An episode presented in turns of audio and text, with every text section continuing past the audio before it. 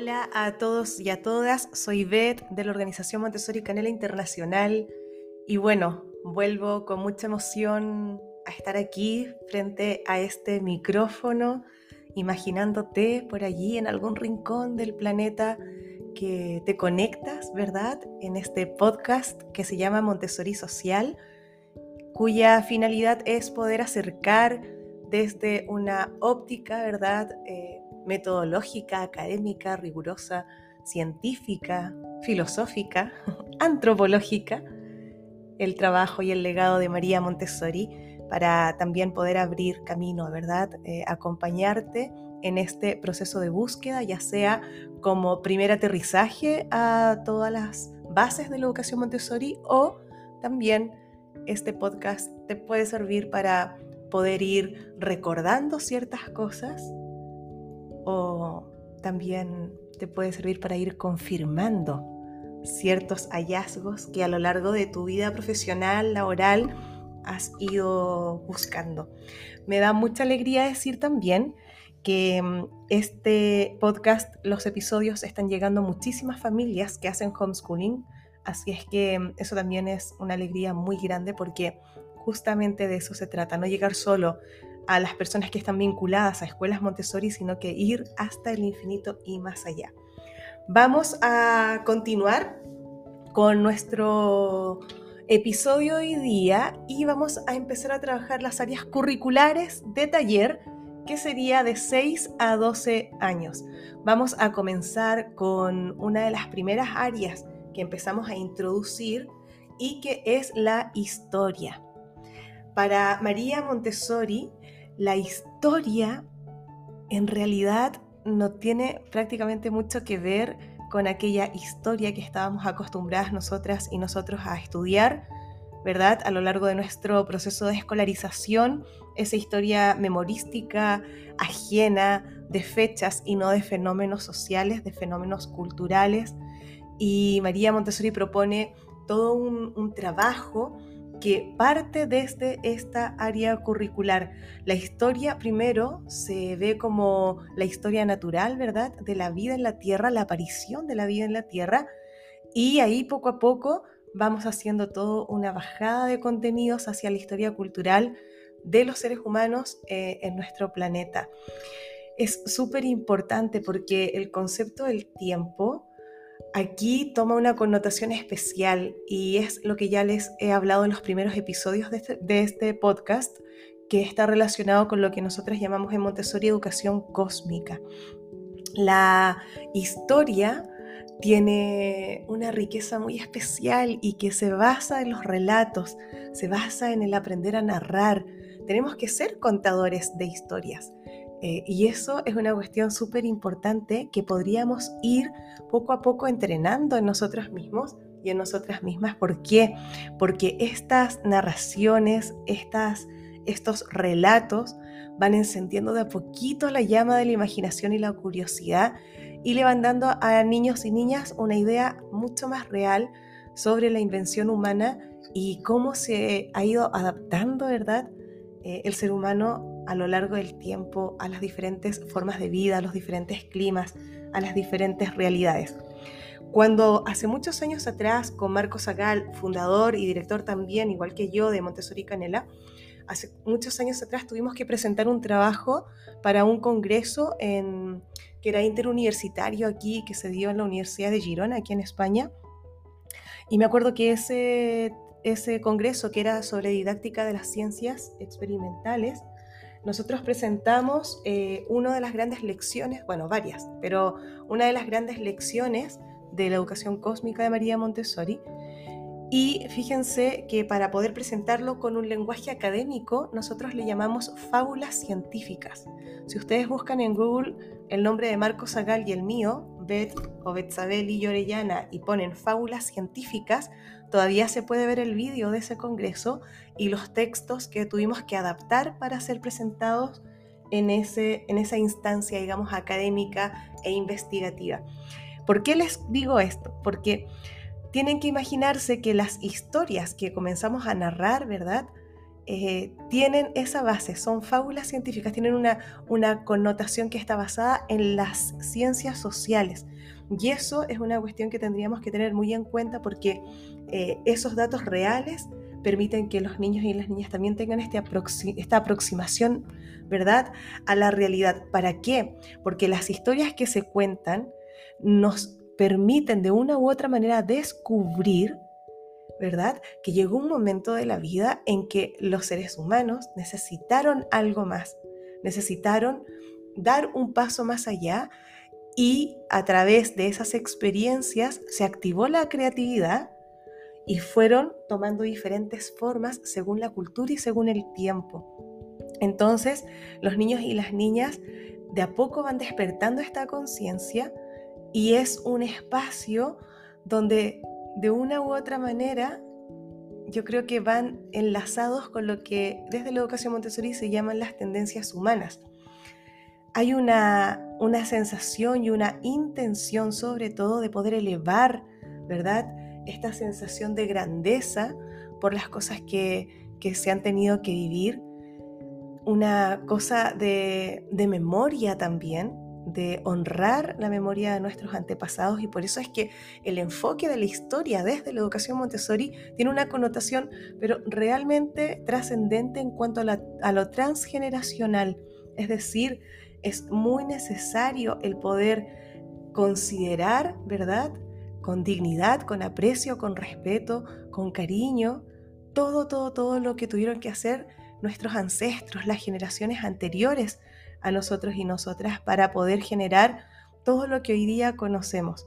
Entonces se trabaja mucho a través de estas narraciones o de estas fábulas científicas que vamos creando eh, se trabaja el poder sublimar, ¿verdad? Elevar esta sensación de agradecimiento y mm, de una u otra manera creo que ahí van de la mano algo que es básico en la observación eh, científica desde Montessori, que es el no juicio de valor. Entonces, cuando empezamos a conocer las tradiciones de todos estos pueblos, de todas estas culturas, eh, se hace desde un espacio de, realmente de poder comprender lo que sucede allí en ese proceso eh, sociocultural, no lo que yo creo o lo que dejo de creer. Por tanto, los ambientes preparados de, taller de 6 a 12 años tienen que ser espacios enriquecedores y que de verdad tengan un aporte en cuanto a la diversidad cultural. Ya, eso es súper importante. Así a modo de, recordatorio, porque esto ya lo vimos en unas ediciones anteriores, episodios anteriores, habíamos visto que en 3 a 6 años, ¿verdad? En la casa de los niños, todo lo que tenía que ver con historia, con geografía, se relacionaba básicamente a las necesidades esenciales del ser humano. Y además el concepto de tiempo se empezaba a introducir con los días del año, las estaciones, eh, se empezaban a hacer distintas cosas muy concretas para ver el paso del tiempo. Todo esto va aportando en la vida del niño eh, que esta idea que su existencia es una historia viva, latente, constante, que se puede contar y de una u otra manera lo que se vive en casa de niños es una preparación, podríamos decir, indirecta para lo que va a suceder en taller. Por eso es que las historias en esa etapa son contadas dependiendo mucho de las temporadas y están muy ligadas a festividades y tradiciones socioculturales que además se van viviendo en cada uno de los ambientes. Acuérdate que en eh, todo lo que tiene que ver con la preparación para la historia, a los niños y a las niñas se les amplía el vocabulario porque están en un periodo sensitivo al lenguaje, ¿verdad? Al desarrollo del lenguaje. Y como comienzan a leer, empiezan también a existir unas pequeñas tarjetitas, ¿verdad? Unas iniciales tarjetas con nomenclatura y tarjetas de textos que se relacionan con la historia y también con la geografía. Y entonces a partir del material que está en el ambiente preparado, empiezan a tomar conciencia de que el tiempo es cíclico, de los tipos de calendarios que hay. Entonces esta línea de tiempo y esta aproximación a la conciencia del tiempo también se, se da muy de la mano con la línea de vida de su propia vida.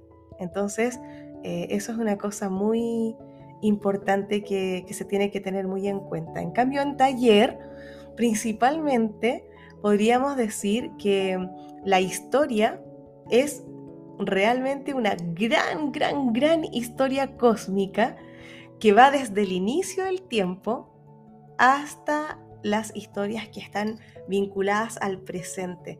María Montessori dice que todas estas narraciones ayudan a los niños a que sus mentes comiencen a ampliarse y a enfocarse en esta constante búsqueda del conocimiento, ¿verdad? El niño en esta edad, pues ya sabemos que en este plano necesita saber respuestas cognitivas y cada gran historia permite que se expandan las posibilidades de encontrar respuestas frente a las preguntas que los niños y las niñas de manera natural se proponen. Por eso es que es tan importante eh, cómo yo tengo diseñado el ambiente, porque desde allí se van encontrando distintos tipos de respuestas y es al final un gran descubrimiento se trata de la historia de dónde viene, eh, hacia dónde llega y por qué el entendimiento del ser humano ha estado también muy vinculado y conectado, por ejemplo, a través del tiempo con las estrellas, con el espacio, con todos los seres vivientes, con todos los elementos no vivientes de este planeta y por supuesto con todos los seres humanos. Para que te hagas una idea, acuérdate que estamos solo haciendo introductorias para que sepas cómo se trabajan las áreas curriculares porque para poder abordar esta área curricular realmente en la formación internacional de guías Montessori, para poder conocer el currículum extenso de historia, en, de 6 a 12 necesitas como 80 horas de trabajo. Entonces, por eso es que ahora estamos dando unas pequeñitas pinceladas para que tú te hagas una idea de qué va. Mira, principalmente para que tengan en cuenta los materiales de historia que solemos trabajar en taller, eh, son varios. Entre ellos hay una presentación muy, muy, muy importante que se llama la línea negra. La línea negra podríamos decir que es una, eh, una lección intermedia. Acuérdate que yo ya hablé durante los primeros episodios en detalle de la educación cósmica, expliqué todo. Entonces, si tú no has escuchado esos episodios, para no repetir aquí y poder avanzar, te invito a que eh, hagas pausa y te vayas a los primeros episodios y luego retomes este audio, ¿ya? Seguimos, entonces la línea negra está dentro de estas lecciones intermedias en educación cósmica y abarca, la, narrativa abarca desde el inicio del origen del planeta y muestra, o sea, llega, ¿verdad? A lo largo, va contando todo lo que ha pasado a lo largo de del tiempo hasta que llega a a un lugar muy especial que, que tiene que ver con el origen de los seres humanos. Y hasta ahí puedo contar. Es una línea de tela larga, larga, larga, larga, larga, negra, ya que refleja el paso del tiempo. Eh, este material nosotros lo presentamos en ese congreso con Marco en el que les conté hace un ratito y habían allí expertos, de verdad eran doctores, había gente que había hecho postdoctorado, habían investigadores, había mucha, mucha gente académica y encontraron que era muy sutil, muy preciso para poder dar el concepto de tiempo y de línea de tiempo, este material que se llama la línea negra. Creo que la reflexión que hicieron fue que a veces se pone demasiada información escrita o visual y eso hace que la mente se disperse en vez de focalizar. Entonces, este material es súper interesante y ya te digo que nosotros lo probamos también con adultos en la universidad y en realidad tenía el efecto que María Montessori eh, se propuso. Tenemos luego otro material que se llama el reloj de las eras. Este, este material mm, se puede hacer con cartulinas, tiene unos colores específicos y aquí tenemos que tomar en cuenta que es como si tomara toda, toda, toda la historia del planeta y quedara condensada toda esa historia en un reloj de 12 horas. Entonces así los niños y las niñas tienen una impresión de la vida y del tiempo que hemos estado en el planeta, especialmente eh, intentamos mostrar el corto tiempo que los seres humanos hemos habitado en la Tierra. Este material es impactante de verdad y es muy fácil de hacer.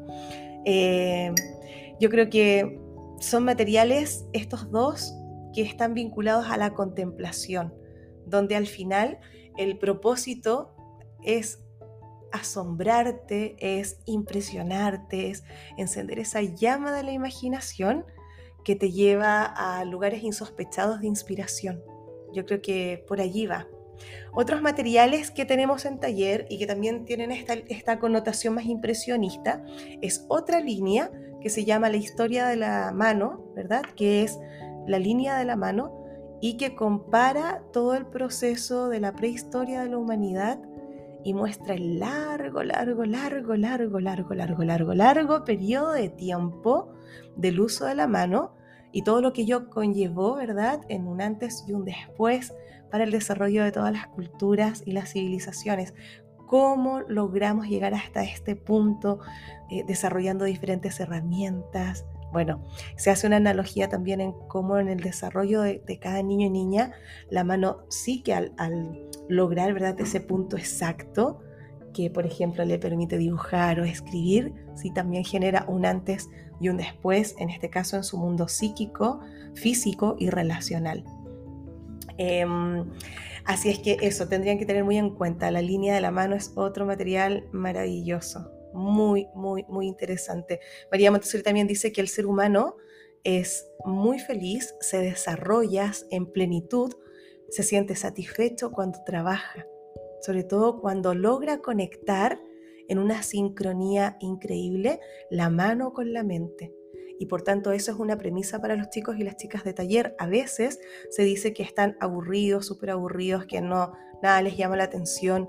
Em, yo invitaría a que revisen el ambiente en el que están esos niños y esas niñas, porque a veces la mente evade porque no está conectada con la mano y finalmente se dispersa y se aburre profundamente porque en realidad no hay algo desafiante que tenga allí. Recuerda siempre que en este segundo plano de desarrollo es súper, súper importante todo lo que tiene que ver con la mente razonadora, con la capacidad intelectual, la sed cognitiva que tienen a esta edad. Así es que eso es algo que sería muy bueno tenerlo en cuenta. Otro material eh, que tenemos es la línea del tiempo ¿verdad? de los seres humanos. Y aquí se habla principalmente de las necesidades fundamentales y de la evolución. Súper importante es esto para poder comprender realmente la historia de la humanidad. Son líneas, todas estas son líneas que se extienden en el suelo, son líneas de tiempo. Así es que eso es algo que tenemos que tener muy, muy en cuenta. La historia se centra desde Montessori principalmente alrededor de las necesidades fundamentales. María Montessori habla que existen eh, necesidades fundamentales físicas y espirituales, ¿ya? Materiales y espirituales. Dentro de las materiales está, ¿verdad? La alimentación eh, o comida, la vivienda o refugio, la vestimenta, el transporte, la defensa. Y dentro de las necesidades espirituales, por ejemplo, están todas las manifestaciones artísticas, la cultura, las religiones, ¿verdad?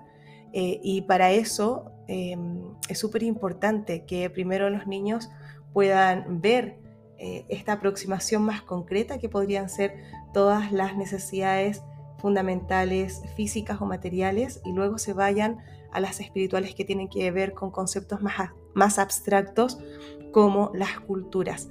Aquí es muy importante que em, que revisemos nosotros como adultos qué nivel de prejuicios o de desconocimiento tenemos frente a diferentes culturas, a diferentes creencias, a diferentes lenguas, a diferentes cosmovisiones, porque a veces también las escuelas suelen intencionar solo cosmovisiones occidentales.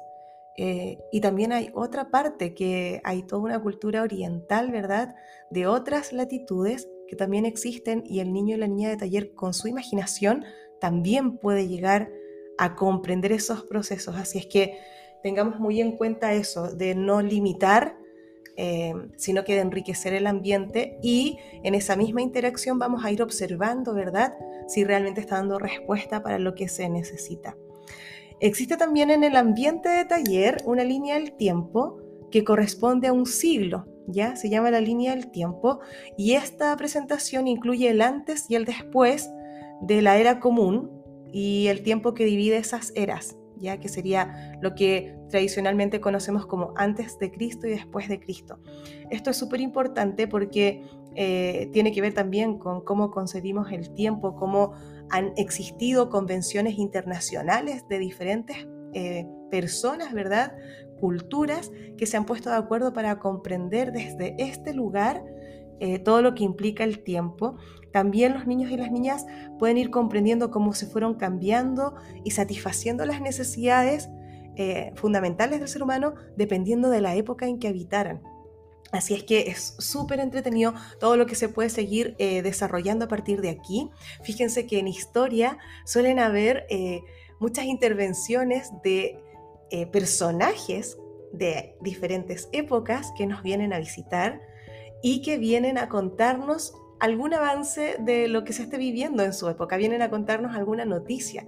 Por lo general somos los profes quienes nos disfrazamos y tomamos ese rol y es súper potente porque los niños y las niñas, la verdad es que entran allí en un espacio en que luego también se entusiasman mucho y empiezan a investigar la vida, el pensamiento, la forma, ¿verdad?, de, alguna persona de una época en específico y luego lo traen eh, al ambiente. Eso es algo súper, súper enriquecedor. Después que se introduce la línea del tiempo, vamos introduciendo mapas históricos para que los niños también puedan ver qué tanto se fueron expandiendo, ¿verdad?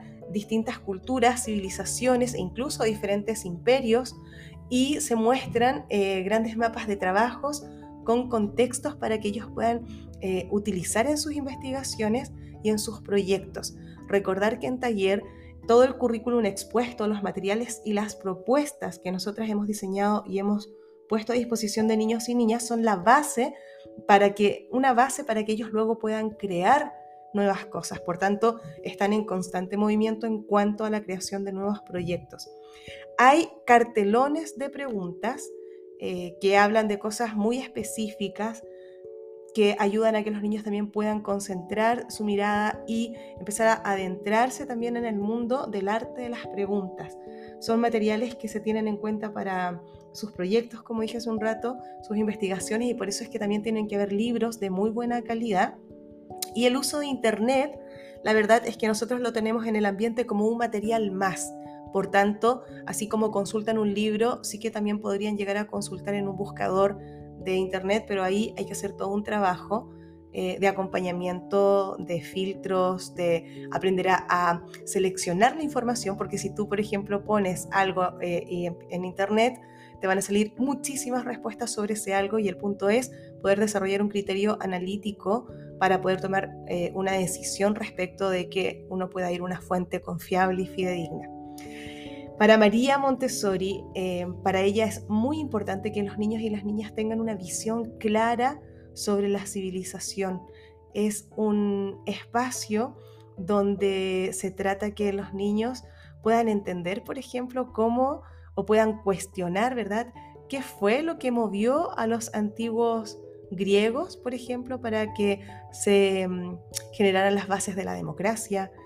que pudiesen llegar a identificar, por ejemplo, la ceremonia del té, por qué es tan importante para las culturas orientales, por qué tiene tantos detalles, por qué se hace de una manera y no de otra, qué simbología tiene. Incluso en alguna escuela en la que he estado, han venido abuelos y abuelas a contarnos sobre la cultura del mate, la, simbología que ha tenido a lo largo de todos, todos estos años, el cómo se toma, el cómo se bebe, qué significa si la bombilla está hacia un lado, la mirada.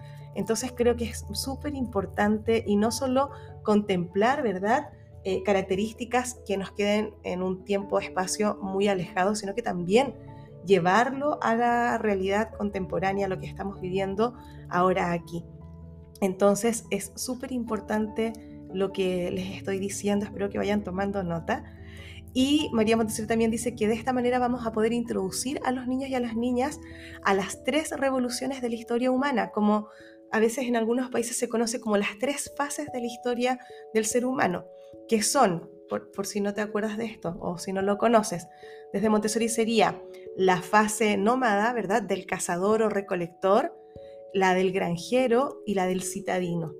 Se cuentan muchas, muchas historias sobre esto y se lleva a que los niños y las niñas quieran investigar sobre cada una de estas revoluciones y sus etapas. Por tanto, les va a ayudar a entender lo que significa eh, una revolución de cada tiempo y el adulto, por tanto, eh, aquí empieza a introducir todos los flujos migratorios, ¿ya? Eh, cómo los seres humanos migraron y se lograron integrar a través de la historia. Muchos de nosotros también somos migrantes y desde allí se abren muchos espacios también de debate para lo que está sucediendo actualmente.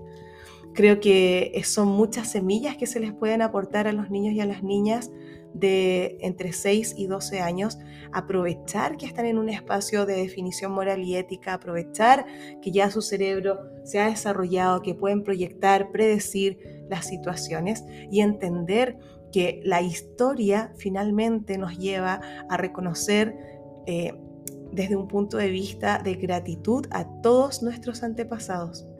La historia es algo muy, muy importante tiene que ver con, es la base de la educación cósmica, si lo quisiéramos llamar así.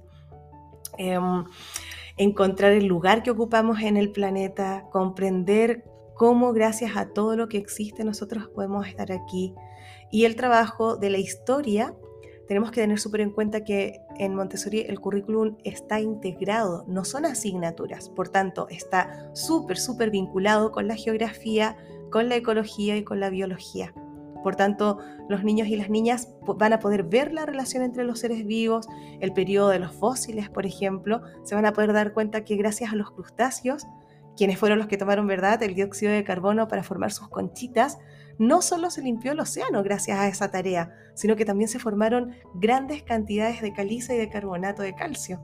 O por ejemplo, eh, podrían entender, ¿verdad?, la interconexión de todas las disciplinas a través de diferentes manifestaciones socioculturales.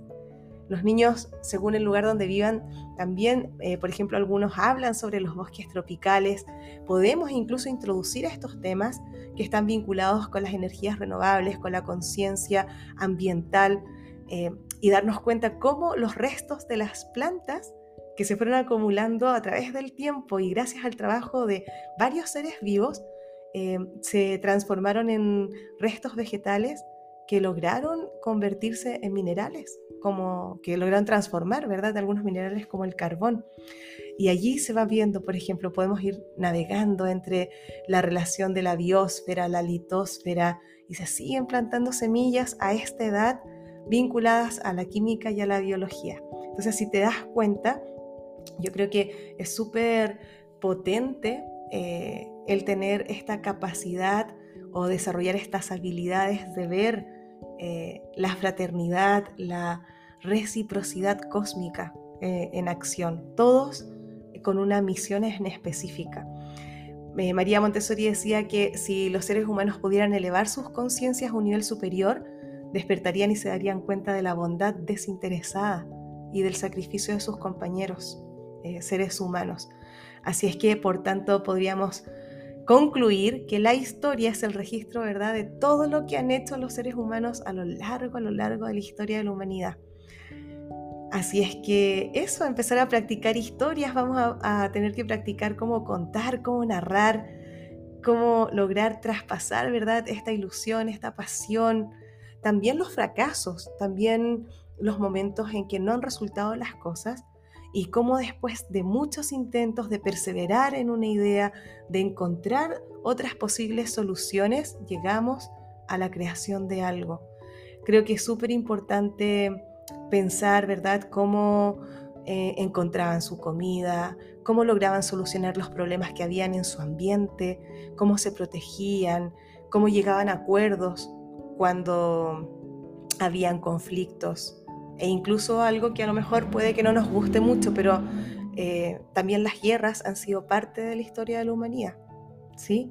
Creo que los ciclos eh, migratorios con una finalidad de sobrevivir, todas las personas que tuvieron que emigrar para sobrevivir o cómo usaron su imaginación, su inteligencia para inventar cosas, son súper importantes para poder comprender que cada uno de nosotros y nosotras tiene esa misma capacidad potencial de transformar la realidad.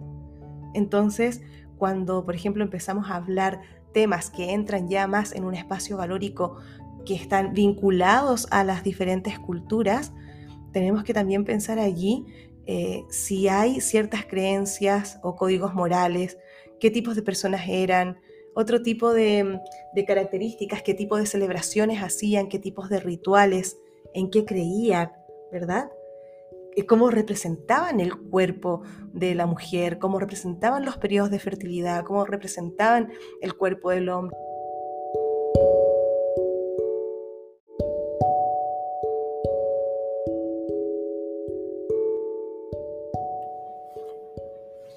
¿verdad? El cómo representaban el cuerpo del hombre, los ciclos de la naturaleza, qué espacio empieza a ocupar ahora, ¿verdad? Los nuevos significados respecto de la luna, del sol, de las estrellas, de los ríos. Bueno, es la etapa precisa, como les he ido comentando en todos los episodios anteriores, eh, para poder entrar ya con mitos, con leyendas, con fábulas, porque aquí ya estamos en otra etapa de la vida. La historia es realmente alucinante. Podemos crear allí un espacio de conciencia, de transmisión, ¿verdad? De estos valores humanos de cooperación y hermandad que elevan eh, al ser humano, que nos permite reencantarnos, tener esperanza, vincularnos con la fuerza, la sabiduría de nuestros ancestros, poder apreciar las diferentes formas de vida que incluso existen hoy día, que hay mucha diversidad, y desde allí también de a poquito, de a poquito, empezar a encontrar nuestro lugar, eh, empezar a generar también ese espacio de, decir, wow, ¿y yo dónde me sitúo? Va a llegar un momento en que, en que muchas respuestas de las que han comenzado a responder, ¿verdad? En torno a las preguntas del exterior, va a llegar un momento de la vida en que todos esos cuestionamientos van a ser respecto de su propia existencia. Entonces imagínate un niño o una niña que ha vivido este proceso desde los seis años en adelante, cuando tenga que llegar a responder esas preguntas, no podemos asegurar que las responda con éxito, pero lo interesante es que sí se va a hacer esas preguntas. Y esas preguntas les van a ayudar a trascender, le van a ayudar a, de una u otra manera, a reconocer que así como la, historia de la humanidad tiene tiempos de guerra, tiene tiempos de paz, tiene cosas justas, cosas que nos pueden parecer injustas, tiene diferentes manifestaciones, creencias, eso mismo lo vivimos en nuestro mundo interior. También tenemos sombras, también tenemos que librar ciertas batallas, también tenemos contradicciones, también podemos conectar con aquel espacio, con aquel espacio de creatividad, ¿verdad? Que nos permite transformar nuestra vida, cambiar de rumbo, cambiar de dirección, que nos permite encontrarnos, extendernos las manos, tomarnos de las manos, agradecer a nuestros ancestros. Me parece que eso es como lo más bonito que yo he podido descubrir en esta área curricular eh, desde el planteamiento de María Montessori. Esa, cómo se dignifica eh, a todos quienes estuvieron antes que nosotros. Y bueno, este ha sido el episodio de historia. Vamos a continuar en un siguiente episodio con el de geografía. Te mando un abrazo, soy Beth, una de las fundadoras y directora académica de la Organización Montessori Internacional divulgadora, mentora, trabajo allí con familias, con profes de diferentes países, soy investigadora también y soy mamá de una hija y de tres hijos maravillosos. Así es que honro hoy día a través de este episodio también mi propia historia.